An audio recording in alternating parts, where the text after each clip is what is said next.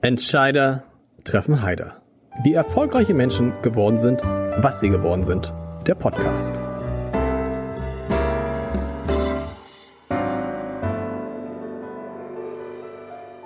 Dieser Podcast wird präsentiert vom Haspa Private Banking für Unternehmerinnen und Unternehmer. Wir stimmen Privat- und Firmenvermögen perfekt ab. Denn die erfolgreiche Entwicklung von Privat- und Firmenvermögen lässt sich nicht getrennt voneinander planen. Unsere Beraterinnen und Berater bieten Ihnen in engem Zusammenspiel eine ausgezeichnete Betreuung und ein umfassendes Verständnis Ihrer Bedürfnisse mit Lösungen, die so individuell sind wie Ihr Fingerabdruck. Vereinbaren Sie ein persönliches Gespräch auf haspa.de slash pb. Herzlich willkommen. Mein Name ist Lars Heider und Marktforschung. Das, da denkt man an Menschen, die in irgendwelchen Kellern sitzen, in dunklen Räumen, die irgendwie 30 Euro dafür kriegen und hinter irgendwelchen als Spiegeln getarnten Schaufenstern, Schaufenstern sitzen die Auftraggeber und gucken, was die Leute sagen und nach anderthalb Stunden geht man dann raus, hat viel Geld ausgegeben und ist manchmal genauso schlau wie vorher, weil die Leute ganz interessante, ähm, ganz interessante Sachen gesagt haben. Es ist ein ziemlich teures Vergnügen, wobei Vergnügen würde ich auch, wer, wer jemals so diese klassische Marktforschung gemacht hat, wird feststellen, es ist das Gegenteil vom Vergnügen, wenn man nachts um halb zwölf da sitzt und irgendwie an der kalten Pizza und denkt, es kommen noch ähm, zwei Gruppen. Und ein Hamburger Unternehmer will seit sieben Jahren, damals war er 23, wenn ich jetzt richtig gerechnet habe, seit sieben Jahren zeigen, dass es anders geht, will Marktforschung anders machen. Und äh, jetzt ist er hier. Ich freue mich auf Jonathan Kurfest, 30 Jahre alt, der Gründer von Apinio. Apinio ist schon das erste Frage, ist es äh, wie, richtig ausgesprochen? Apinio, genau. Kommt Apinio, App genau. App und, und Op Opinio. Genau, Opinion, genau. Das ist irgendwie, da gibt es ja auch, es gibt auch diesen Opinion, äh, wie heißt es, wie heißt es, die diese Fragen immer stellen, die heißen doch so ähnlich. Äh, ähm, äh, es, es gibt noch das Startup Opinory. Opinory, das meine genau, ich, genau. genau. Die stellen einfach, ist das okay, okay, das ist schon mal wichtig, ist das, ist das so ähnlich wie das, was ihr macht eigentlich? Nutzen die das auch für Marktforschungszwecke? Weil das sind so, wenn man auf armblatt.de drauf geht, gibt es eine Frage, werden sie sich impfen lassen und dann kann man da antworten und ganz unten sieht man das von Opinory. Mhm. Ähm, ah, genau. Also erstmal schön natürlich hier zu sein. Äh, danke für die Einladung.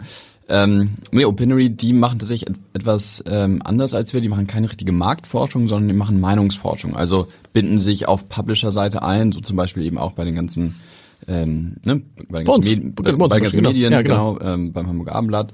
Und ähm, das ist eher so ein Engagement-Tool, um die Nutzer nochmal ähm, stärker auf den Websites äh, zu engagen, aber es ist keine richtige Marktforschung. Also man macht jetzt bei Opinory kein 20, 30 äh, Fragen-Survey zu Anti-Schuppen-Shampoo. Mhm. Was dann eher Marktforschung wäre von einem Unternehmen. Gut, wir haben es erklärt. Also App ist App, äh, Opinion, Meinung. Was genau, wenn ich jetzt Unternehmen bin und sage, ich möchte eine Marktforschung machen, aber mir ist das mit diesem Keller, wie ich ihn beschrieben habe, das gibt's ja nach wie vor noch, ne? Also das ist, gibt's das noch? Ja. Genau, das gibt es noch, ist nicht mehr im Keller, aber es gibt das immer noch mit dieser Glasscheibe, genau. wo man dann ähm, sogenannte Fokusgruppen sich anschaut und die Diskussion quasi beobachtet und daraus versucht, irgendwelche Insights zu ziehen. Das sind dann in der Regel Markenverwender. Und das nennt man äh, qualitative Marktforschung. Genau. Und was wir mit Epinio eben machen, und das ist auch der größere Teil, also ungefähr 80, 90 Prozent der Marktforschung, des Marktforschungsumsatzes wird in der quantitativen Marktforschung mhm. gemacht. Darauf fokussieren wir uns. Und ähm, was wir eben mit Epinio machen, ist, dass wir quasi Entscheidern, Entscheider treffen Heider, passt schönes Wort, ähm, Entscheidern die Möglichkeit geben, direkt ähm, Feedback von jeder beliebigen Zielgruppe oder von ihren Konsumenten zu erhalten. Okay. Und darüber, da haben wir ein Tool gebaut, eine Plattform, wo Entscheider einfach ihre ihre Zielgruppe eingeben können. Ne? Zum Beispiel, ähm, was haben wir jetzt? Jetzt habe ich hier, hier ein Cappuccino vor der Nase. Ja. Also ne, zum Beispiel Cappuccino trinkende äh, Männer zwischen 20 und 40. Und dann kann ich meine Fragen erstellen. Es gibt viele unterschiedliche Fragetypen, auch Templates.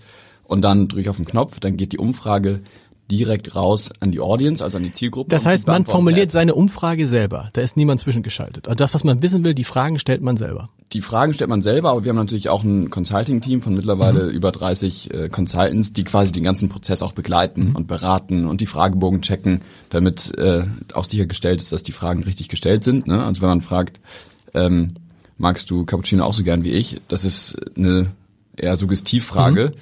Ähm, da kommt man auf keine, auf keine guten Ergebnisse, sondern da haben wir wirklich Consultants, die dann beraten.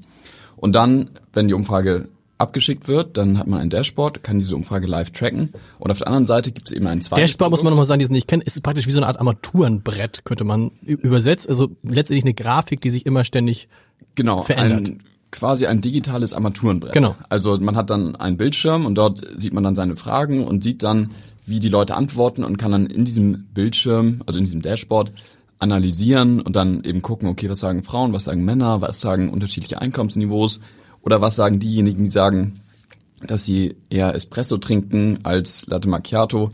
Wie sehen die aus? Also kann man wirklich tief in die Daten reingucken und diese analysieren und das eben live, also super transparent. Das ist auch ein großer Unterschied zu den traditionellen Instituten, wo ja immer sehr viel in dem besagten Keller dann hin und her mhm. gewichtet wird. Das ist super transparent. Und ähm, ja, und dann habe ich innerhalb von wenigen Minuten oder wenigen Stunden äh, meine Ergebnisse und wir haben tatsächlich mit der Pinio damit die schnellsten Marktforschung weltweit gebaut. Aber wie geht es innerhalb kürzester Zeit? Weil der, wenn man jetzt klassische Marktforschung nimmt, dann muss man die Leute erstmal suchen, die dazu passt, muss man sie einladen etc. Das sind ja nicht Leute, die da draußen, die jetzt warten, dass mal eine Frage über Cappuccino kommt.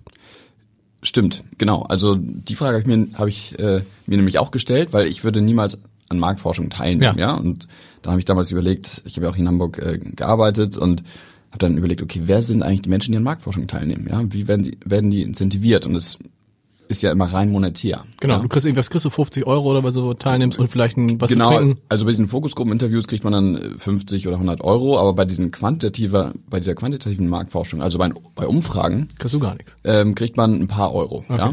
Aber die Leute, die das eben machen, machen das in erster Linie, um Geld zu verdienen, weil wir alle wissen, es bringt keinen Spaß. Und entsprechend ist natürlich auch mein Antwortverhalten, weil ich antworte so, wie ich denke, wie ich am meisten Kohle bekomme. Also mhm. Also wenn ich dann fra die Frage bekomme, ähm, besitzt du äh, zwei SUVs?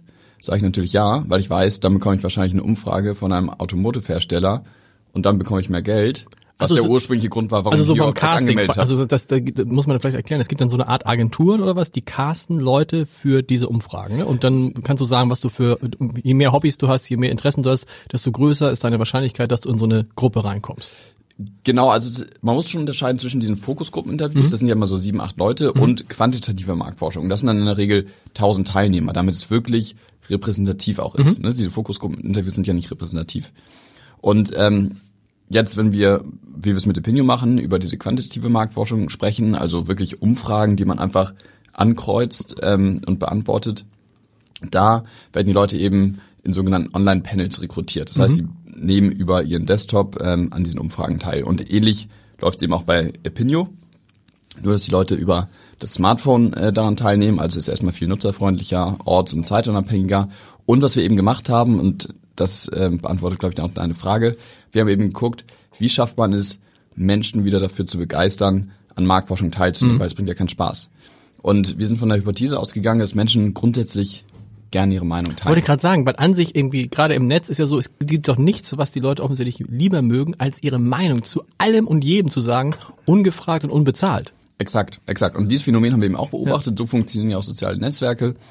Und ähm, haben gedacht, okay, es ist sehr paradox, dass in der Marktforschung die Bereitschaft, seine Meinung zu teilen, nicht da ist, während sie sonst überall da ist. Egal, ob man es wissen will oder nicht, mhm. Menschen teilen überall gerne ihre Meinung. Und ähm, ja, und dann haben wir gesagt, okay, das kombinieren wir jetzt, bauen quasi eine App, eine Community rund um das Thema Meinung, ähm, wo Leute sich vergleichen können, also ne, einfach Fragen beantworten können und dann sehen zum Beispiel bei der Frage, äh, ne, was wärst du lieber, hübsch oder intelligent, drücken sie auf intelligent und dann sehen sie, 30 Prozent der Menschen wären lieber hübsch als intelligent okay. und was sagen Frauen, was sagen Männer mhm. und können sich quasi über Dutzende Kategorien, hunderttausende Fragen die ganze Zeit vergleichen. Das ist super spannend. Mhm. Und das Ganze ist gamifiziert und man kann auch selbst Fragen stellen als User. Also man kann selbst wirklich außerhalb seiner Bubble Leute befragen und auch bestimmte Zielgruppen befragen. Und diese Community monetarisieren wir dann quasi über Marktforschungsumfragen. Aber ist genau das Gleiche, was die User sowieso die ganze Zeit machen, weil sie beantworten sowieso die ganze Zeit Fragen. Und nehmen das nicht so als Marktforschung wahr. Und das führt eben dazu, dass die Menschen aus einer weil die haben Spaß an der Marktforschung, aus einer intrinsischen Motivation an diesen Umfragen teilnehmen, mhm. was dann wiederum dazu führt, dass wir viel schneller, viel günstiger und eine viel höhere Datenqualität den Unternehmen liefern können. Wie viele Menschen sind das jetzt, die diesem, die zu diesem Netzwerk gehören aktuell? Also Downloads haben wir jetzt über eine Million und monatliche aktive Nutzer sind es ein paar hunderttausend. Und wie gewährleistet ihr dann, dass, nehmen wir diese, dieses Cappuccino-Beispiel, dass das repräsentativ bleibt? Weil das kann jetzt auf einmal nur sein, dass es alles nur Cappuccino-Trinker sind, alle nur Anfang 30 und alle nur in Hamburg-Eppendorf wohnen. Genau, repräsentativ äh, beschreibt ja eigentlich immer, ähm, dass eine Grundgesamtheit in einem Sample, also in einem in einer kleinen Stichprobe, mhm. ähm, quasi korrekt abgebildet sein muss. Ja, also es gibt ein sehr gutes Beispiel, zum Beispiel national repräsentativ, das ist so der Standard. Da sagt man, okay, 18 bis 65 oder 16 bis 65 oder 16 bis 59, je nachdem, wie man das definiert.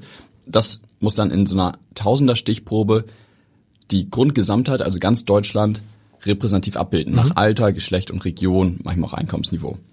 Und ähm, wenn man jetzt diese Cappuccino-Trinker nimmt, dann sind die Cappuccino-Trinker ja schon in sich nicht repräsentativ, weil es sind Cappuccino-Trinker, ja. Stimmt. Und, und dann muss man eben gucken, okay, wie sehen diese Cappuccino-Trinker aus? Genauso ist, ne, wenn ich jetzt 1000 Männer befrage, die vielleicht bis 18, von 18 bis 65 re regelmäßig äh, verteilt sind, sind die jetzt nicht repräsentativ für die mhm. Frauen. Ja, also Stimmt. es kommt immer sehr drauf an. Aber ist egal, zum Beispiel, wenn du sagst, ich will Krawatten verkaufen. Gut, kein Mensch trinkt mehr Krawatten, aber theoretisch, da bräuchtest du nur 1000 Männer, da brauchst du keine Frauen zu. Genau, genau. Ja. Oder, oder man kann auch noch spitzer gehen, ne? weil wir haben ähm, ähm, von unseren Nutzern, weil sie ja die ganze Zeit Fragen beantworten, zwei, dreitausend Merkmale pro Nutzer. Es sind jeden Tag Millionen von, okay. von Fragen, die beantwortet werden. Das heißt, in dem Fall könnte man jetzt sagen, okay, ich möchte jetzt eher eine ältere Zielgruppe ansprechen, zum Beispiel ähm, Männer zwischen 40 und 65, die ähm, ja, in einem Beruf arbeiten, wo sie viel am Schreibtisch sitzen, weil da ist wahrscheinlich die Wahrscheinlichkeit vielleicht höher, dass mhm. sie Krawatten tragen. Ich weiß jetzt nicht. So, und so kann man eben die Zielgruppe sehr genau eingrenzen. Wir können eben jede Zielgruppe erreichen und eben somit Marken ermöglichen, jede Idee, jede Entscheidung, jedes Produkt, jede Kampagne wirklich innerhalb von Minuten von ihrer Zielgruppe und ihren Konsumenten ähm, validierend testen zu lassen und das gab es eben vorher nicht. Und die Leute nochmal kriegen nichts dafür. Wahrscheinlich kann man irgendwas gewinnen, mal irgendwann oder was? Nee, oder die, die, kriegen schon Coins. Also es gibt es gibt quasi das Ganze ist wie gesagt gamifiziert mhm. und dann gibt es eben einen weiteren Anwendungsfall in der App und ähm, da beantwortet man eben diese richtigen Umfragen. Das ist auch von der User Experience etwas anders. Ja, also da kann ich mich nicht vergleichen und so. Mhm. Und dafür bekomme ich Coins und diese Coins kann ich dann an soziale Projekte spenden. Ich kann ähm, Bäume damit pflanzen, ich kann mir auch Gutscheine holen. Aber der Incentive, also der monetäre Anreiz, ist extrem gering, also viel geringer und zwar als in ist es eher, ist es eher ein Anreiz, dann auch was für andere zu tun, oder kann ich tatsächlich mir dann auch sagen, oh, jetzt sammle ich so lange und irgendwann kaufe ich mir ein Sonos-Gerät oder was ich was irgendwie? Hm, also ein Sonos-Gerät, dafür muss man schon sehr, sehr, okay. sehr lange spielen. Also oder wenn es hochkommt, kann man vielleicht, wenn man viele, viele Umfragen macht, ähm, 10 Euro in der Woche verdienen. Okay. So. Gut, das, aber da, deswegen macht es keiner. Deswegen macht es keiner. keiner. Und wir wissen auch von unseren Nutzern, weil wir wollen sie auch gar nicht zu hoch incentivieren, weil, wie ich ja beschrieben habe, dann antworten die Leute so, wie sie denken, wie sie am meisten okay. Geld verdienen. Und das wollen wir ja nicht. Wir wollen ja ehrliche Antworten, keine Antworten, die irgendwie gebiased sind. Also quasi dadurch, dass sie denken, wenn sie eine bestimmte ein bestimmtes Antwortverhalten an den Tag legen, dass sie dann irgendwie mehr rausbekommen. Deshalb versuchen wir das schon so als symbolischen Betrag zu sehen. So, mhm. ne, die Coins sind wirklich symbolisch, sind ein paar Cent. Ähm, was aber dazu führt, dass die Leute einfach wirklich aus dem Spaß heraus an diesen Umfragen teilnehmen. Wie schwierig war das, das den Kunden auf der anderen Seite, den Unternehmen klarzumachen, dass das funktionieren kann, dass es eine Alternative sein kann zu dem klassischen Markt, äh, Marktforschung? Das war schon sehr schwierig. Also wir mussten schon ein dickes Brett bohren, gerade wenn man als 23-Jähriger, ähm, der keine wirklich relevante Berufserfahrung hat, geschweige denn jemals in der Marktforschung gearbeitet hat, dann den Marktforschern erzählt, pass auf, ich revolutioniere jetzt eure Marktforschung und so wie, wie ihr das bisher gemacht habt, ist falsch. Mhm. Ähm, hast du verstanden, dass die Leute gesagt haben, hast du sie, also so sinngemäß, so kleiner, ja, so, so war Arbeite erstmal. Genau, ja. so, so war es ja auch, ne? Ja. Also ähm, die Marktforschungsbranche ist jetzt auch nicht unbedingt bekannt dafür, dass sie ähm, Innovat Innovationstreiber sind und mhm. Innovationen begrüßen, sondern erstmal an dem Status quo sehr stark festhalten. Und gerade wenn dann jemand so jung und so unerfahren und auch noch aus einer aus einem anderen Feld, ja, ich habe ja eher klassisch BWL studiert, Marketing mhm. gemacht, dann denen sagt, pass auf, äh, das muss ganz anders laufen, Jetzt rückblickend hatte ich natürlich von vielen Dingen noch keine Ahnung, mhm. aber ich wusste, habe einfach aus einer sehr naiven Brille gedacht und habe gedacht, okay, es muss doch irgendwie ganz anders laufen. Ja, Unternehmen wollen irgendwie agiler, kundenzentrierter, schneller werden und auf der anderen Seite wer nimmt eigentlich an diesen Umfragen teil? Dieser ganze Prozess dauert Monate, ist unfassbar teuer, super langsam. Das habe ich ja eben selbst erfahren. Da dachte ich, okay, das muss doch irgendwie anders laufen. Hast du tatsächlich mal in solchen, in solchen Runden gesessen, in solchen qualitativen Marktforschungen? Ähm, nee, also in diesem, Ich nicht nämlich ja und ich habe ich kann nur sagen aus meiner Erfahrung, ich habe dann gestaunt. Also es war qualitative Marktforschung über das Armblatt. Und dann saßen Leute, die als Vielleser bezeichnet wurden. Und ich werde nie vergessen, wie einer sagt, ich finde es toll, dass das Armblatt auch einen eigenen Hamburg, also das war acht Jahre her oder so, auch einen eigenen Hamburg-Teil hat. Wo du denkst, das Armblatt, einen eigenen Hamburg-Teil, hat es ja seit 72 Jahren. Mhm. Und das ist der Kern dieser Zeitung. Und so stelltest du halt fest, dass die, die da saßen, zwar offensichtlich vorher gut vorgegeben haben, dass sie Abendblattleser sind, es am Ende aber nicht waren. So und deshalb äh, seitdem habe ich zu dieser Art von Marktforschung so mal ein schwieriges Verhältnis, weil am Ende entscheiden nicht die Leute, äh, was das Ergebnis ist, sondern der Mensch, der das macht. Oft bei uns war es ein Psychologe und der das dann gedeutet, was die Leute eigentlich damit sagen wollten. Mhm. Deshalb war ich da immer ähm, äh, unzufrieden. Ich habe die un äh, unterbrochen. Also die schwierig, die, ja, die zu überzeugen. Wie habt ihr denn die ersten Kunden gekriegt? Wie, wie, wie geht das? Ähm, die ersten Kunden, wann waren das? Ja, es war halt kurz nach Launch und ähm, die ersten Monate sahen dann wirklich so aus. Wir haben hier gar nicht so weit von hier in der Elbstraße in mhm. einer Abstellkammer gesessen, acht Quadratmeter zu viert ähm, zwischenzeitlich. Wirklich acht Quadratmeter? Acht Quadratmeter. Ist das, so nicht, ist das zugelassen? Nee, das war Nö, es war eine Abstellkammer von, von einem Unternehmen. Da haben wir okay. uns einfach reingesetzt und äh, mit Schreibtischen. Und man muss wirklich über den anderen krabbeln. Also ich überlege gerade, dieses Podcast-Studio, ist es so groß wie dieses Podcast-Studio? Nee, es war schon ein bisschen kleiner. war schon ein bisschen kleiner. Krass. Okay. Ja, also da ging's, da ging's los und dann ähm, habe ich dann auch wirklich äh, acht, neun, zehn Stunden einfach ähm, am Telefon gesessen und Leute angerufen mhm. und wurde dann irgendwann auch sehr kreativ, wie ich an die Leute rankomme. Ne? Also jemand sagt ja nicht, ach, endlich rufst du an, erzähl doch mal, sondern man muss dann schon überlegen und kreativ werden, okay, wie komme ich jetzt wirklich an die Entscheider, die, Was macht man dann? die relevant ich, für mich ich sind. Ich sollte Herrn Otto zurückrufen. Ja, also das darf man gar nicht laut sagen, ne? aber gut, als, als Startup darf man irgendwie auch mal sich in der Grauzone bewegen. Also ich habe dann gesagt, so, ja, ich bin hier der ähm, der Cousin und wollte einmal kurz äh, mit dem sprechen. Und dann wurde man halt so durchgestellt. Also es war dann schon im Okay, und, und, und, und im Rahmen dieser Durchstellung wurde dann die Cousin-Geschichte vergessen. Das genau, heißt, am Ende, genau. der, mit dem du gesprochen hast, wusste gar nicht mehr. Und da hast du gesagt, guten Tag. Genau, am Ende kommt es ja nur darauf an, dass du den, den du erreichen willst, ja. einmal kurz an der Strippe hast und dann hast du irgendwie drei Minuten, um zu erzählen, warum er dir zuhören soll. Okay. Und ja, und so ging es los und natürlich auch hier und da über ähm, über Intros, also dann ne, wurde mir jemand vorgestellt, habe ich gesagt, okay, können wir nicht mal sprechen und sowas. Also wirklich from scratch wirklich versucht, äh, erste Leute irgendwie für das Produkt oder für Opinio oder häufig auch für mich als Person am Anfang zu begeistern, weil am Anfang hatten wir ja nichts. Wir hatten keine Website, wir hatten keine Referenzen, wir hatten kein richtiges Produkt, wir hatten keine Credibility, wir hatten gar nichts. Das ist interessant, dass du das sagst von, von dir als Person, weil das ist ja gleich, woran ich fest glaube, wenn du nichts hast, dann hast du ja nur dich. Das heißt, die Leute, so wie wir uns jetzt gegenüber sitzen, man sagen, vertraue ich dem jetzt, glaube ich, dass er das kann oder nicht, oder? Das ist das Entscheidende. Ja, also gerade am Anfang ist, spielt das schon eine große Rolle. Ähm, und das ist natürlich am Anfang sehr personabhängig, jetzt nicht nur auf Kundenseite, sondern auch werde ich unterstützt. Ja, mhm. und wir hatten, ne, also ohne dass ich jetzt irgendwie einen Investor am Anfang hatte oder sowas, sondern ähm, das ist ja auch nochmal die, eine besondere Geschichte an Opinio, dass wir nie einen institutionellen Investor mhm. reingeholt haben. Bis heute nicht bis heute nicht. Also wir haben ein paar Business Angels, die haben mhm. wir dann irgendwann dazu geholt und ähm, ein, zwei Family Offices, aber sind, was das angeht, kann man schon sagen, dass wir immer noch bootstrapped sind, also wirklich aus Eigenmitteln Opinion aufgebaut haben und sind jetzt auch seit drei Jahren äh, profitabel, was mhm. in diesem ganzen Bereich, in dem wir uns bewegen, auch sehr unüblich ist und wir wachsen halt trotzdem ähm, exponentiell. Habt wie viele Mitarbeiter jetzt? 120 haben wir, glaube ich, aktuell. Aber es wächst jeden, jeden Monat um zehn weitere, also aber aktuell sind es 120. Aber nochmal zum, zum Anfang. Wie hast du dann, der erste Kunde, das weiß man ja wahrscheinlich, der, wer der erste Kunde war, wie hast du den überzeugt? Wer war das? Einer der ersten Kunden, das war tatsächlich Jägermeister. Okay. Ich glaube sogar der erste, ja. Und es kam über einen Kontakt von meinem alten Arbeitgeber, von dem Marktforschungschef, dem Thomas Keller. Mhm. Ähm, der auch am Anfang sehr viel supportet hat und, und ohne den vielleicht auch am Anfang diese ersten Kunden und dieser Stein gar nicht erst ins Rollen gekommen wäre. Ne? Also Props to Thomas Keller. Mhm.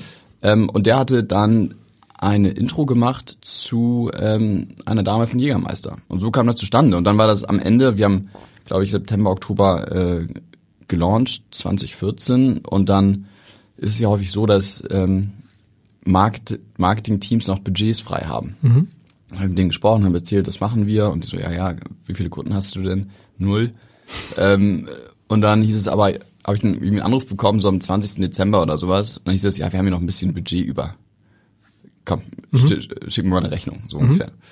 Und ähm, ja, und dann haben wir auch mit, mit den Marktforschung gemacht und es hat auch funktioniert und so ging es dann peu à peu immer aufwärts und dann ähm, haben wir auch einige Awards hier in Hamburg gewonnen. Das hat uns dann nochmal so ein bisschen ähm, PR, äh, so ein PR-Bass gegeben und dann haben wir ein paar Angels dazu geholt und dann hatten wir quasi so ein erste Proof auch, okay, das Produkt funktioniert, war natürlich trotzdem immer noch ganz am Anfang, weil wir haben ja wirklich etwas gebaut, was quasi die, wir haben ja die komplette Wertschöpfungskette der Marktforschung mhm. einmal neu gebaut, automatisiert, digitalisiert und eben auch da eine sehr, sehr starke Innovation reingebracht, weil wir wirklich ganz neu überlegt haben, wie kriegen wir Marktforschung für Marktforschung begeistert, äh, Menschen für mhm. Marktforschung mhm. begeistert. Weil es ja immer Kern der Wertschöpfung sind die Menschen. Indem man ihnen nicht sagt, dass es Marktforschung ist, wahrscheinlich, ist der Kern, oder? Genau, indem man sich einfach in den Nutzer hinein versetzt oder in den Teilnehmer und überlegt, okay, was würde mich dazu bringen, an Marktforschung teilzunehmen? Und es sind eben nicht diese langweiligen Online-Panels, es sind nicht auch diese ähm, Fokusgruppen-Interviews, äh, von denen wir hm. äh, gesprochen hast, wo dann die Leute auch wie es dann eben bei dir auch rauskam, gar keine Nutzer oder Konsumenten sind des Produkts, sondern die machen es einfach nur, um Geld zu verdienen. Ähm, so, und mit diesem, mit diesem Ansatz äh, haben wir es auch wirklich geschafft, die Marktforschung auf unterschiedlichen Dimensionen einfach neu zu definieren und auch zu demokratisieren, ja, weil wir jetzt erstmals auch den ganzen kleinen und mittelständischen Marktforschung ermöglichen, ne, weil wir viel kosteneffizienter sind. Und weil der, der große Vorteil ist wahrscheinlich, dass ihr schneller seid, weil es gibt ja oft die, die, die alte Geschichte, dass man dann eine Idee hat und bis die Marktforschung durch ist, sagt man schon, oh, die, die ist eigentlich nix. Ja, genau. So. Also wir, wir, demo, sich, ne? wir demo, weil wir haben ganz neue Anwendungsfälle. Mhm. Ja, also wir, deshalb meine ich, wir definieren Marktforschung auch ganz neu, weil plötzlich kannst du wirklich in Diskussionen, in Meetings, in Workshops einfach innerhalb von Minuten. Wir können, deine, ich könnte, ich könnte jetzt hier eine Frage, ich könnte jetzt hier eine Frage stellen. Genau. Und dann würde ich schon, wie schnell würde ich Antworten kriegen? Kommt von wen du befragen willst, aber die ersten Antworten würdest du nach ein paar Minuten bekommen. Und wir schaffen, ne, wenn wir wirklich aus allen Rohren schießen, äh, innerhalb von zehn Minuten tausend beantwortete Umfragen von tausend Teilnehmern. Also es ist wirklich schnell, schnell. Und dann überlegen wir natürlich, okay, wenn man eine bestimmte Zielgruppe erreichen will oder es bestimmt quotiert will, haben will, dann dauert es etwas länger, mhm. aber es sind in der Regel immer nur wenige Stunden. Und wenn man das vergleicht mit früher, wo mhm. es ein paar Monate gedauert ja. hat, bis man die Ergebnisse hat und bis dahin war die Entscheidung schon zwölfmal gefallen, ist das natürlich schon revolutionär. Und teuer. Also so eine, wenn du so eine Marktforschung auf den Weg gebracht hast, warst du schnell mal im fünfstelligen Bereich. Ja. Was, was, wo geht's bei euch los? Du kannst äh, Marktforschung ab 500 Euro machen. Mhm. Und dann, und dann geht's, geht's aufwärts. Ne? Wir haben ja auf der Plattform ähm, jetzt 90 Märkte und dann kommt es darauf an, ne? wie viele Leute willst du befragen, wie lang ist dein Fragebogen, welche Märkte willst du befragen. Aber wir ähm, haben die ganze Plattform auch, stellen wir auch kostenlos zur Verfügung. Das mhm. heißt, die Leute zahlen auch wirklich nur für das, was sie bekommen, nämlich mhm. ne, die Umfrage. Also das ist kein super transparent und kein dieser Subscription-Modelle, wo man quasi die ganze Zeit etwas zahlt, was man gar nicht nutzt. Okay, das heißt, es gibt ein Abo-Modell, gibt's gar nicht. Nee, es gibt, äh, wie gesagt, Unternehmen kaufen sich sogenannte Credits mhm. und die können sie dann super flexibel einfach einlösen. Mhm. Aber die Plattform und die ganze Infrastruktur, alles stellen wir kostenlos. Okay, habt ihr nie über, aber ich hatte neulich den, ähm, den Chef von Statista hier zu Gast, Friedrich Schwand, die komplett auf Abos setzen. Das heißt, wenn du die ganzen, nur Statista ist noch eine, vielleicht noch eine, eine besondere Rolle, obwohl vielleicht gar nicht, schon vergleichbar weil letztendlich hat es eine Monopolstellung. Es gibt praktisch kein Unternehmen auf der Welt hat so viele Stat Stat Statistiken, Daten wie Statista. Deshalb sagen die, wir machen Abo-Modell und da zahlen Firmen, die großen Firmen, Amazon, Google, bis zu eine Million Euro Abo mhm. im Jahr. Wird doch auch für euch eine, eine Variante. Es wäre eine Variante, wäre vermutlich auch die lukrativere genau. Variante, genau. aber es ist, ist nicht die kundenfreundlichste Variante. Ja, und, wir sind, und wir sind ja Idealisten und wir wollen irgendwie schon ne, gucken auch in dem, was wir tun und wie wir es tun, dass wir es irgendwie gut machen und besser machen als andere. Und da gehen wir nicht unbedingt immer danach, was ist jetzt, was hat den höchsten Lock-in-Effekt, also was bindet die Unternehmen am mhm. meisten, wie schröpfen wir die am meisten, sondern gucken, okay, was ist einfach aus einer sehr idealistischen Sicht das Beste für den Kunden. Und danach handeln wir sehr stark und ich glaube, das ist auch ein Grund, weshalb wir so erfolgreich sind. Und ähm, etwa, für etwas zu zahlen, was nicht genutzt wird, ist nervt jeden, nervt mich auch. Also warum sollten wir es machen? Und dadurch, dass wir aber so ein gutes Produkt haben, dadurch, dass wir so ein wirklich unfassbar starkes Team haben, haben wir quasi den gleichen Effekt. Die Kunden bleiben trotzdem bei uns, aber sie sind nicht in so einem Abo-Modell gefangen. Und ähm, ja, und ich glaube auch zum, zum Unterschied auch zu Statista, das ist schon etwas anders. Ja, wir machen ja eher Primärforschung und die haben halt die ganzen Statistiken. Ähm, das sind dann eben Sekundärdaten, aber was wir eben haben, ist dieses eigene Panel, diese eigene Community. Das ist schon der große Unterschied. Gab es in der Zeit schon mal äh, klassische Marktforschungsunternehmen, Wettbewerber, die gesagt haben, Jonathan, komm her, jetzt ne, bist du gerade mal profitabel vor drei, vier Jahren, verkauf das Ganze doch an uns. Ist doch viel einfacher für dich, dann hast du einen schönen Exit und hat sich das Ganze gelohnt und du musst dich nicht mehr quälen. So, ja, die M Möglichkeit bestünde schon. Ähm, klar, aber auf der einen Seite, wenn die Institute uns kaufen würden, wäre das quasi auch so ein Eingeständnis, dann hätten die einfach gar keine Daseinsberechtigung mehr, weil wir machen ja genau das, was die machen, nur mit äh, einem Zehntel ähm, der Truppe und eben viel schneller und viel günstiger und in besserer Datenqualität und so deshalb die leben ja davon, dass quasi alles eben noch nicht bei vielen noch nicht automatisiert ist. So, also es wäre schon klug, wenn die es machen würden, aber ich glaube, sie würden es nicht machen. Ähm, Und du würdest auch nicht verkaufen? und ich würde auch nicht verkaufen. Was heißt du, das, du hast das Unternehmen damals mit vier Kollegen gegründet, äh, mit drei Kollegen, also zu viert. Wem gehört das Unternehmen? Das Unternehmen gehört noch zum großen Teil uns. Ähm, und meine beiden Co-Founder sind Kai Granas und äh, Max Honig. Ähm, Max ist etwas später dazu gekommen. Ähm, aber wir drei haben das quasi ähm, groß gemacht und jetzt äh, ja, sind wir ja, mittlerweile 120 Leute, aber ähm, die es auch mit uns groß gemacht haben, aber ähm, die Entscheidungsbefugnisse liegen noch komplett bei, uns euch. Gründern. Okay. Was ganz interessant ist, darüber würde ich gerne ein bisschen länger mit dir sprechen, ist, dass eigentlich bei all diesen großen und erfolgreichen Startups gibt es immer mehrere Gründer, aber es gibt immer einen, der sozusagen im Interesse der Öffentlichkeit steht. Also am krassesten finde ich ist es bei About You. Da gibt es ja neben Tarek Müller noch andere. Deren, die tauchen manchmal auf, aber man kennt den Namen eigentlich gar nicht. Ähm, so kann man das durchdeklinieren. Bei euch ist es auch so. Es hat sich sozusagen um dich so eine Art Mythos auf, also das Mythos, dafür kannst du jetzt gar nichts, aber Mythos au- aufgebaut. Wenn man über dich recherchiert, findet man relativ schnell diese Geschichte Forbes, äh, die besten 30 unter 30, zu denen du im Jahr, weiß ich gar nicht, gewählt wurdest. Letztes Jahr war das, glaube ich. Okay, so. Und diese Geschichte mit der, ich war auch mal arbeitslos. Wobei, so. Was ich wissen will, wie wichtig ist es? Und die Obdachlosen-Story gibt's natürlich auch noch. ah, die, kann, die habe ich nicht, Obdachlosen-Story Okay, aber erzähl's mal weiter. Kann, Erzähl- kann, kann, erzähl's kann gleich, erzählen. Aber was ich, was ich wissen will genau, wie wichtig ist es sozusagen für so ein, für so ein Unternehmen, dass es so eine Art Mythos gibt, der am besten auch äh, personalisiert werden kann? Weiß ich nicht, ob es, ob das notwendig ist. Ich meine, ich war der Ideengeber, deshalb kann ich natürlich auch die die Geschichte ähm, sehr gut erzählen, wie das Ganze gestartet ist und sowas. Aber natürlich ähm, würde ich hier jetzt nicht sitzen. Ne, wäre Kai hier, äh, hätte ich Kai nicht kennengelernt, hätte ich Max nicht kennengelernt und wären auch so dieses erste Grundteam nicht da gewesen. Ja, es ist ganz klar. Ähm, und ich finde es auch nicht so wichtig. Also ich glaube, wir haben bei Opinio schon so einen sehr starken, und das ist glaube ich auch so ein Erfolgsfaktor, die Sicht, dass wir immer gucken, okay, was ist das Beste für Opinio?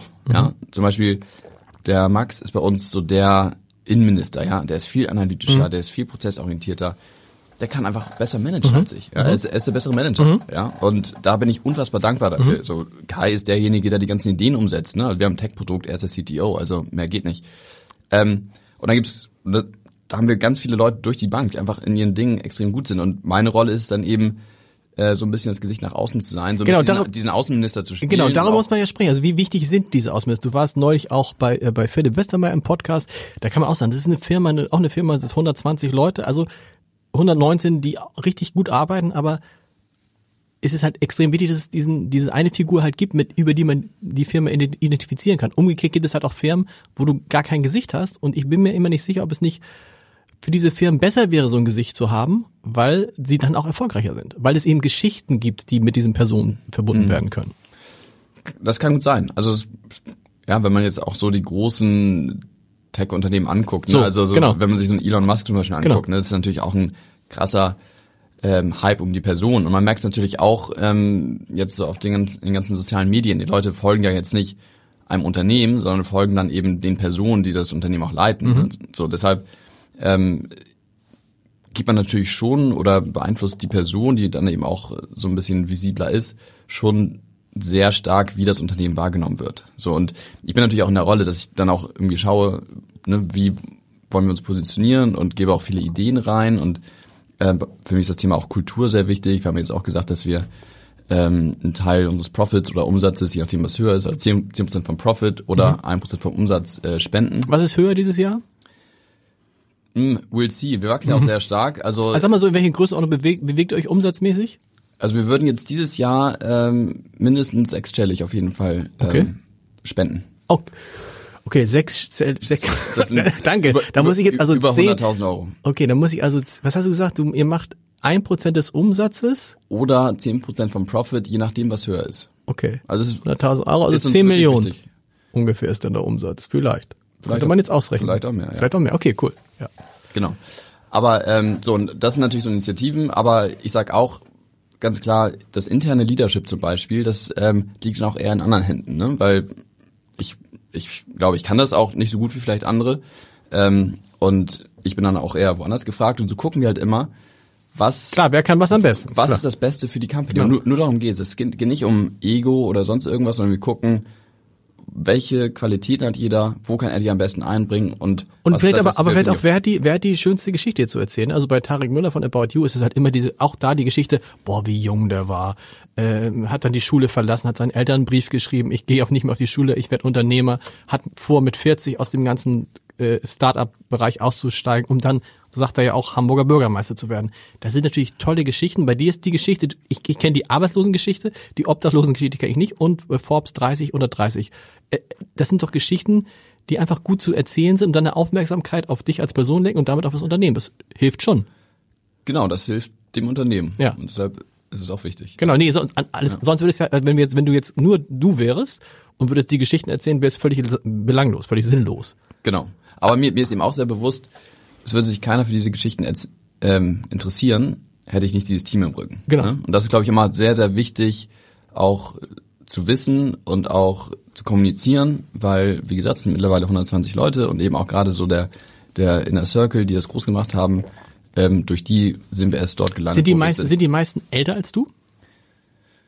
Nö, mittlerweile, also am Anfang war ich schon der Jüngste. Ja, das ändert sich leider. Äh, das ändert sich leider irgendwann mit der Zeit. Also mittlerweile bin ich, glaube ich, wir haben, glaube ich, einen Schnitt, äh, einen Schnitt von 30 Jahren. Ich glaube 30 Jahren. Und mittlerweile bin ich auch 31. Ja, ja. Krass. Du, du hast, glaube ich, 30 gesagt. Nee, 31. Hast du nicht vorhin 30 gesagt? Weißt du? ich recherchiere es nochmal. Ähm, ah, nochmal, die Geschichte müssen wir erzählen. Obdachlos, wann warst du obdachlos? Obdachlos warst du Nein, nicht wirklich. Das also- ist eine Geschichte. also auch Ein Narrativ, wie man heute sagt. Genau. Also übrigens genauso wie diese äh, Arbeitslosen-Story. Genau. Ne? Also ich, man muss sich ja Arbeitslos man, melden. Man muss sich arbeitslos melden. So das habe ich dann gemacht. Das Genau. war jetzt auch nicht unbedingt das, was man mit 23 sehr gern macht, weil man denkt, man schießt jetzt irgendwie zum Mond. Weil du kamst von der Uni und hattest einfach noch keinen Job. Nee, ich kam von Uni, ich hatte gekündigt, hatte ja ein duales Studium gemacht hier an der HSPH und bin dann nach Berlin gegangen, weil ich dachte, okay, Startup, Berlin, muss ich machen. Ähm, hab dann aber recht schnell gemerkt, wenn ich da bin, ähm, lerne ich jetzt auch nicht unbedingt, wie man Startup macht und ähm, bin dann wieder, weil der Kai war auch hier in Hamburg, bin dann wieder zurück nach Hamburg gekommen und habe gesagt, okay, ich gehe jetzt, Entschuldigung, ich gehe jetzt all in. Und ähm, ne, habe mich dann arbeitslos gemeldet und das hieß, Montagmorgen in die Schlange arbeitslos melden. So. War natürlich jetzt nicht, weil ich keinen Job äh, gefunden habe, sondern weil ich gesagt habe, okay, ich will mich jetzt wirklich auf Opinio fokussieren und konzentrieren und das will ich jetzt machen und ich will es einfach versuchen. So, das ist diese Arbeitslosen-Story. Ja. Und da wurde natürlich dann ein bisschen mehr gemacht. Dann war auch in der in einem großen Hamburger Blatt, nicht dem Hamburger Abendblatt, aber einem großen so vom Arbeitslosen zum äh, vom Arbeitslosen auf die Forbes-Liste oder Ja, sowas. ja, ne? genau, also genau, genau. Sehr plakativ. Die und- Kollegen von der Mo, nee, ja. ähm, anyhow, so, das ist die Arbeitslosen-Story und dann diese Obdachlosen-Story. Ich war natürlich auch nicht obdachlos, aber ich habe mich schon immer sehr, sehr früh ähm, für Obdachlosigkeit interessiert. Also auch so, wenn ich so Ungerechtigkeit sehe, das macht bei mir richtig so Bauchschmerzen. Ich hasse das.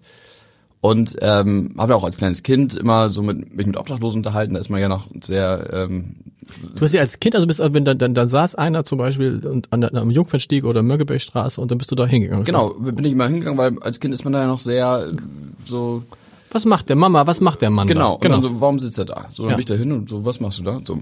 Und habe mich immer schon immer irgendwie beschäftigt und mein äh, Vater lebt in den USA, Mhm. in, in San Francisco, wo ja auch dieses Obdachlosenproblem sehr immanent ist. Und dann ähm, habe ich mich gefragt, okay, warum sind da so viele obdachlos? Ich habe dann so ein bisschen äh, recherchiert, so die Sozialsysteme auch miteinander ver verglichen und habe viele, viele Obdachlose auch interviewt. Ne? Habe ich ah. zu, zu, denen gesetzt und habe wirklich gefragt, so ein bisschen zur Biografie, wie seid ihr eigentlich da gelandet? Ne? Und dann ähm, war das wirklich zum großen Teil auch nicht selbst verursacht, sondern einfach, ne, was ja auch bekannt ist, dieses fehlende soziale System, dieses fehlende Gesundheitsnetz mhm. in den USA. So, und dann wollte ich nochmal, dann war ich wieder zurück in, in, in Deutschland, dann war ich, war ich 17 ähm, und dachte, okay, jetzt will ich es auch mal selbst erleben. Ja, also es wäre anmaßend zu sagen, ich weiß, wie es, ob, wie es ist, obdachlos zu mhm. sein, mhm. aber ich wollte einfach mal, einfach mal so einen Selbstversuch machen. Und dann bin ich ähm, nach, habe ich mir irgendwelche Klamotten angezogen, die jetzt ähm, nicht so schick aussahen ähm, und bin nach Hannover, weil hier in Hamburg äh, ne, kannte ich zu viele und und so wäre wär komisch gewesen und ja. Hannover kannte ich keinen, ich kannte die Stadt nicht und bin einfach hin. Ich hatte wirklich nur ein äh, Zugticket in der Tasche und habe gesagt, mal gucken, wie lange ich hier durchhalte und war dann äh, drei Nächte, vier Tage in Hannover obdachlos und habe mit ganz vielen Obdachlosen gesprochen, mhm. habe im Park geschlafen. Ich bin, bin ich bin tatsächlich nicht ins Obdachlosenheim, ins Obdachlosenheim gekommen, weil die alle gesagt haben, ja komm, Junge, geh einfach nach Hause. Genau. Ähm, und dann habe ich am Flughafen geschlafen einmal, so. Und so habe ich mich da so durchgewuselt, Flaschen gesammelt, mir dann irgendwie so ein Baguette bei Backwerk für 74 Cent geholt. Ähm, und es war schon eine krasse Erfahrung. Und dann, wenn man dann auch zurückkommt, ähm, lernt man schon richtig wertschätzen, was man eigentlich alles hat. Mhm. So ein Bett, eine Dusche, einen vollen Kühlschrank und denkt so, wow. Also es, es und lernt auch fest, dass man gar nicht so viel braucht. Stichwort äh, acht Quadratmeter äh, Abstellkammer, wo man dann sitzt. Ja, also mittlerweile brauche ich dann schon etwas mehr als acht Quadratmeter, ja. aber ähm, es ist trotzdem, hilft es manchmal, wieder das so ein bisschen wieder zu einzuordnen, wo man eigentlich steht, was man mhm. alles hat und dann vielleicht betrachtet man dann auch gewisse Probleme oder ja, Themen, die einen beschäftigen, etwas anders, wenn man einmal so gemerkt hat, okay, es gibt auch ganz andere Schicksale. Und was ich ganz interessant finde, ist, dass viele, die in diesem Podcast sind, die Start-Upper sind, vor allen Dingen, ja, vor allen Dingen Gründer, das, das mit dem Geld, das ist ja bei einigen glaube ich es nicht. Einigen sagen, es ist ihnen nicht so wichtig, aber der Treiber ist immer was anderes gewesen. Wie war es bei dir? Ja, Wie ist es bei dir? Bei mir ist auch so. Für mich ist äh, Geld auch nicht so wichtig. Deshalb bin ich auch recht ähm, recht äh, unabhängig, was jetzt irgendwelche Kaufangebote und Investoren angeht, weil ich sage, okay, am Ende des Tages klar, ist es irgendwie auch Unabhängigkeit, ist auch finanzielle Unabhängigkeit, aber für mich ist wirklich Unabhängigkeit am wichtigsten und ähm, und für mich ist es am Ende des Tages, ne, was soll am Ende des Lebens stehen, ist irgendwie positiver Impact. Kurfest hat die Welt ein Stück weit besser gemacht. So und da habe ich auch lange lange überlegt, so wie wie mache ich das? Ähm, und am Anfang war so mein meine Idee eher zu sagen, ähm, ich baue erstmal ein Unternehmen mhm. auf, ein erfolgreiches Unternehmen, habe dadurch meine finanzielle Unabhängigkeit und dann ähm, tue ich etwas Gutes, ja. Ähm, und dann habe ich überlegt, okay, das ist eigentlich so ein bisschen scheinheilig, ja. Also, dass man sagt, ne, man ist irgendwie Teil eines Systems, was irgendwie schon viele Menschen krank macht, mhm. die Welt krank macht mhm. und ne, schaut einfach nur auf den eigenen Erfolg. Und dann, wenn man erfolgreich ist, sagt man, so jetzt mache ich einen auf Philanthropen, genau. Philanthrop und rette die Welt. Das ist ähm, ja nicht richtig, weil man dieses System, dieses Spiel quasi mitspielt und Teil des Systems ist, was auch dafür verantwortlich ist, dass viele Dinge eben nicht gut laufen in dieser Welt. Und deshalb versuche ich jetzt quasi mit Opinio eben nicht nur einen Fokus aufzulegen, was wir tun. Ja, wir demokratisieren eine Branche und ne, machen auch kostenlos für NGOs und für Medien und sowas und versuchen da eben inhärent auch unseren Teil dazu beizutragen, also inhärent mit unserem Geschäftsmodell dazu beizutragen, dass wir auch diejenigen unterstützen, die sich eben nicht leisten können. Aber ich glaube, sehr, sehr entscheidend ist eben auch ähm, das Wie mhm. in der heutigen Zeit. Mhm. Ne? Und da will ich eben gucken, dass wir eine, eben eine sehr besondere Kultur ein, Kultur haben, ähm, die die Menschen glücklich und gesund hält. Deshalb haben wir jetzt auch so eine Unlimited Vacation Policy eingeführt. Die Leute können von wo sie wollen arbeiten und wirklich so eine Kultur schaffen, wo einfach so ein cool. positives Menschenbild irgendwie. Das müsste nochmal, das müsste mal, das ist ja für viele, die diesen Podcast hören, äh, auch äh, Geschäftsführer und Vorstände von anderen Unternehmen sind. Also, man kann arbeiten, wo wo wo man will. Da gab's hier in diesem Podcast, ich erinnere mich an äh, Christoph Willernick von Freenet, der Vorstandsvorsitzende von Freenet, der sinngemäß, äh, lieber Herr Willendeck, ich hoffe, Sie hören gerade nicht zu, Homeoffice für, eine, für, für die Pest hält. Ähm, wie jemand wie du, der sagt, Leute, es ist völlig egal, ähm, wo die Leute arbeiten. Was sagst du denen, die sagen, ja, aber wie, wie, wie, wie äh, arbeitest du neue Leute ein? Wie schaffst du den Team Spirit? Wie hältst du die Kultur des Unternehmens aufrecht? Das klappt doch nicht, wenn alle arbeiten, wo sie wollen. Und wie kannst du eigentlich darauf äh, achten, dass die Leute nicht einfach nur ihren Garten, mhm. im Garten arbeiten und für dich nichts mehr tun? Ja, also du hast gesagt, dafür ist eben sehr entscheidend, was für eine Kultur ich habe. Ja. Und es funktioniert wahrscheinlich auch nicht überall. Aber wir haben diese Kultur und ich glaube tatsächlich, wenn man es schafft, ein Unternehmen zu bauen, ähm, womit sich die Leute identifizieren, weil man einmal natürlich erfolgreich ist, weil man aber auch ein cooles Team hat, weil man eben auch Gutes tut und den, Unterne den Mitarbeitern ähm, und Mitarbeiterinnen, ich kann dieses Gender noch nicht so gut, vermittelt, okay, du arbeitest hier nicht nur für eine super erfolgreiche Company, sondern auch für die richtige und eine gute Company. Mhm. Du stehst hier quasi auf der richtigen Seite. Deshalb machen wir auch so diese Pledge und sagen, wir wollen einen Teil unseres Profits einfach als oder unseres Umsatzes als aus Solidarität mhm dem Climate Change widmen, mhm. weil wir sagen, das ist irgendwie das Problem. Und, ähm, und wenn man sowas schafft, ich glaube, dann hat man ein hohes Level an Identifikation unter den Mitarbeitern, dadurch auch ein hohes Level an Motivation und Commitment und Ownership, dass man gar nicht so viel kontrollieren muss. Und das führt wiederum auch dazu, dass man diese maximale Flexibilität. Das ähm, heißt aber umgekehrt, interessant, das heißt umgekehrt, wenn Homeoffice nicht funktioniert, sagt das auch was über die Unternehmenskultur aus. Genau, dann ist einfach ein geringes Maß an Vertrauen in der Organisation. Und ich glaube, das ist extrem schwierig. Das ist interessant. Das ist, das ist ja eine These, die ich unterschreiben würde. Je höher das Vertrauen, desto einfacher Homeoffice. Je weniger das Vertrauen, desto schwieriger Homeoffice. Das heißt, man kann eigentlich an Firmen ablesen, ähm, wie, wie, also wenn du sagst, ich möchte dir, ich erlaube gar kein Homeoffice, dann weißt du, diese Firma vertraut eigentlich ihren Mitarbeitern. Nicht. Genau, und will kontrollieren. Ja. Und wenn man eine Kultur hat, in der ein großes Vertrauen herrscht, da musst du nicht kontrollieren, da musst du einfach nur empowern und gucken, okay, wie kriege ich es hin, dass die Leute in dem, was sie in dem, was sie tun und in dem, mhm. was sie gut können, weil ansonsten würden sie ja nicht bei, bei mir arbeiten. Wie kann ich die quasi ähm, unterstützen, dabei erfolgreich zu sein. Das ist interessant, auch da nochmal wichtig für, und, für alle, du musst dann von Anfang an gute Leute einstellen, darauf kommt's an. Genau, also, und genau. Da, da braucht man auch Leute mit einem gewissen, mit einem gewissen Mindset, die auch dieses mhm. unternehmerische Mindset so ein bisschen mitbringen. Ähm, und das ist schon, das ist eben schon sehr, sehr wichtig. Ja. Auch das ist interessant, wenn man unternehmerische Mitarbeiter haben will, dann heißt es natürlich, dass man ihnen eher zutrauen könnte, von zu Hause zu arbeiten, weil wer ins Büro kommt, hat ja eher so den, den Habitus eines Angestellten. Ne? Der, der, dem wird auf jeden Fall viel vorgesetzt. Der hat einen festen Arbeitsplatz, der hat einen festen, äh, ein, ein festes Telefon, der hat äh, Kantine, hat bestimmte Pausenzeiten etc. Das ist ja das Gegenteil von Unternehmertum. Ja, wobei dem würde ich fast widersprechen, okay. weil ähm, es, also ich bin auch sehr gerne im Büro, ja, ja. und ähm, ähm, und wir haben auch ein schönes Büro, wir sind auch gerade umgezogen in ein neues Büro, ein noch größeres und ähm, da kommen die Leute zusammen und es ist schön eingerichtet und es macht wirklich Spaß. Immer noch an der Elbstraße? Also nee, nee. mittlerweile sind wir rausgewachsen. Also so. es gab vier Zwischenstationen okay. jetzt am Stephansplatz. Okay. Ähm, aber der Punkt ist, dass man diese Flexibilität eben äh, den Wo Mitarbeitern sitzt ihr am Stephansplatz? Neben, neben dem äh, Theater. Ah, okay. Ja. Ähm, aber wichtig ist eben, dass ich maße mir nicht an, den Mitarbeitern zu sagen, wie sie und wo sie am besten arbeiten können. Ja. Wenn es das Büro ist, und es ist bei vielen so, und es ist bei mir häufig auch so, dass ich sage, okay, es ist mir auch wichtig, in, im Büro zu sein, mhm. es ist wichtig, da irgendwie die Menschen auch zu erleben und mal ne, mit, denen, mit denen zu sprechen. Ich glaube, wir haben es sehr, sehr, sehr gut auch in dieser ganzen Corona-Krise ähm, geschafft, diesen, diese Kultur und diesen Vibe, der uns so erfolgreich macht, ähm, ja, zu, zu bewahren. Aber ähm, ja, und ich sage gleichzeitig aber auch, so, wenn die Leute sagen, okay, ich arbeite jetzt irgendwie besser von Ibiza aus, sollen die das doch machen. Ja. So, am Ende des Tages ist es ja der Output, der zählt. Genau. Und dann gibt es manche, die arbeiten lieber morgens, die anderen eher nachts. So, wer bin ich denn, der jetzt vorzuschreiben hat, wann, wer, wie, wo arbeitet? Am Ende des Tages kommt es darauf an, dass jeder seiner Verantwortung irgendwie bewusst ist und sagt, okay, ich habe eine Verantwortung gegenüber, gegenüber dem Unternehmen und auch, auch, gegenüber dem Team und gebe mein Bestes, damit wir erfolgreich sind. Ist auch ein anderes, ist ein anderes ähm, Verständnis von Chef sein dafür wichtig? Ähm, ich glaube schon. Also vielleicht ja. Also ich definiere so meine Rolle und so versuche ich das auch so ein bisschen in die Organisation zu tragen. Ähm, wir dienen quasi alle Pinio.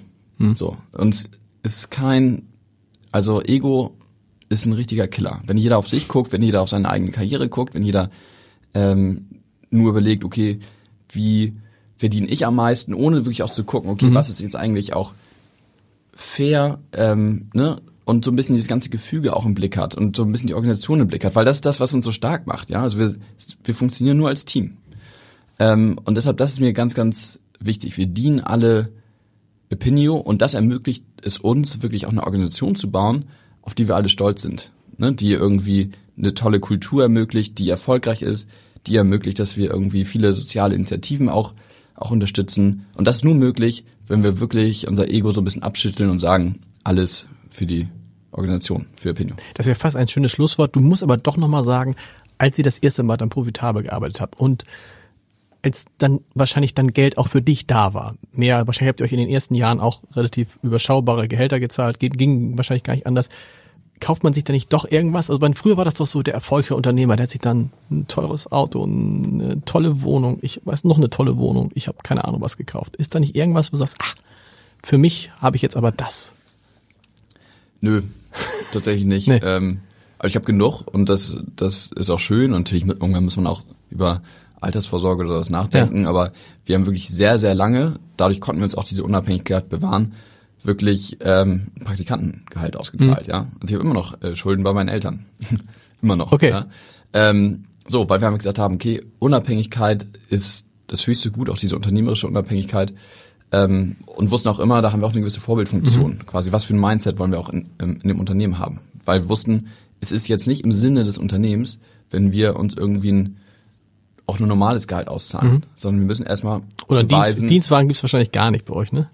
Nee, wir haben jetzt, also wir haben jetzt drei, vier äh, mit dem Auto. Ich habe jetzt auch gerade mein erstes Auto nach, also mein erstes Auto mit 30 ähm, ge, geleast. Okay. Ähm, Hybrid, muss man mhm. jetzt sagen.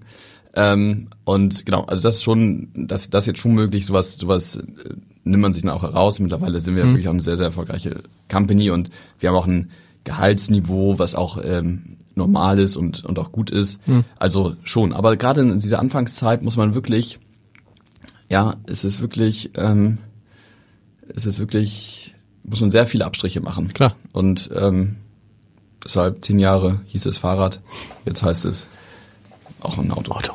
Letzte Frage. Du hast es angesprochen, du warst immer der Jüngste, du bist sicherlich immer noch einer der Jüngsten. Ähm, das erzählen halt viele, wie interessant das ist, wenn man dann merkt, auf einmal sind Jüngere im Unternehmen. Ich kann es jetzt sagen, als jemand, der 51 ist und ich auch früher, der ich oft in irgendwelchen äh, Runden immer der Jüngste war, wenn diese Nimbus vergeht, kannst du dir schon vorstellen, was das bedeutet, was, was, was mit, aber ich finde ich finde schon interessant, weil das auf einmal bist du tatsächlich, auf einmal bist du der Älteste im Raum, das aber, aber eigentlich war ja immer mein großer Vorteil, dass ich einer der Jüngsten war. Also dieser Vorteil verschwindet mhm. irgendwann. Verstehst du, was ich meine? Verstehst du, was du meinst? Und es war tatsächlich lange, lange war ich wirklich immer mit Abstand der Jüngste. Ja. Ähm, ich bin aber immer noch, also von dem, wo wir jetzt aktuell stehen als Unternehmen und der Größe, würde ich sagen, und dass ich immer noch einer der jüngsten bin. Mhm. Ja, also ähm, gut, ja. Gut, das und das das äh, und du siehst auch jung aus. Das ist kommt auch noch dazu. Ah, man, das, das ist gut. Sehr, sehr charmant. das ist äh, das ist immer gut, wenn man äh, wenn man äh, jünger aussieht als man. Man will ja immer, das ich erlebe das bei meinen Söhnen, die immer älter sein wollen, als sie sind. Und irgendwann ändert sich das. Vielen Dank, es hat große Freude gemacht. Dankeschön. Danke dir.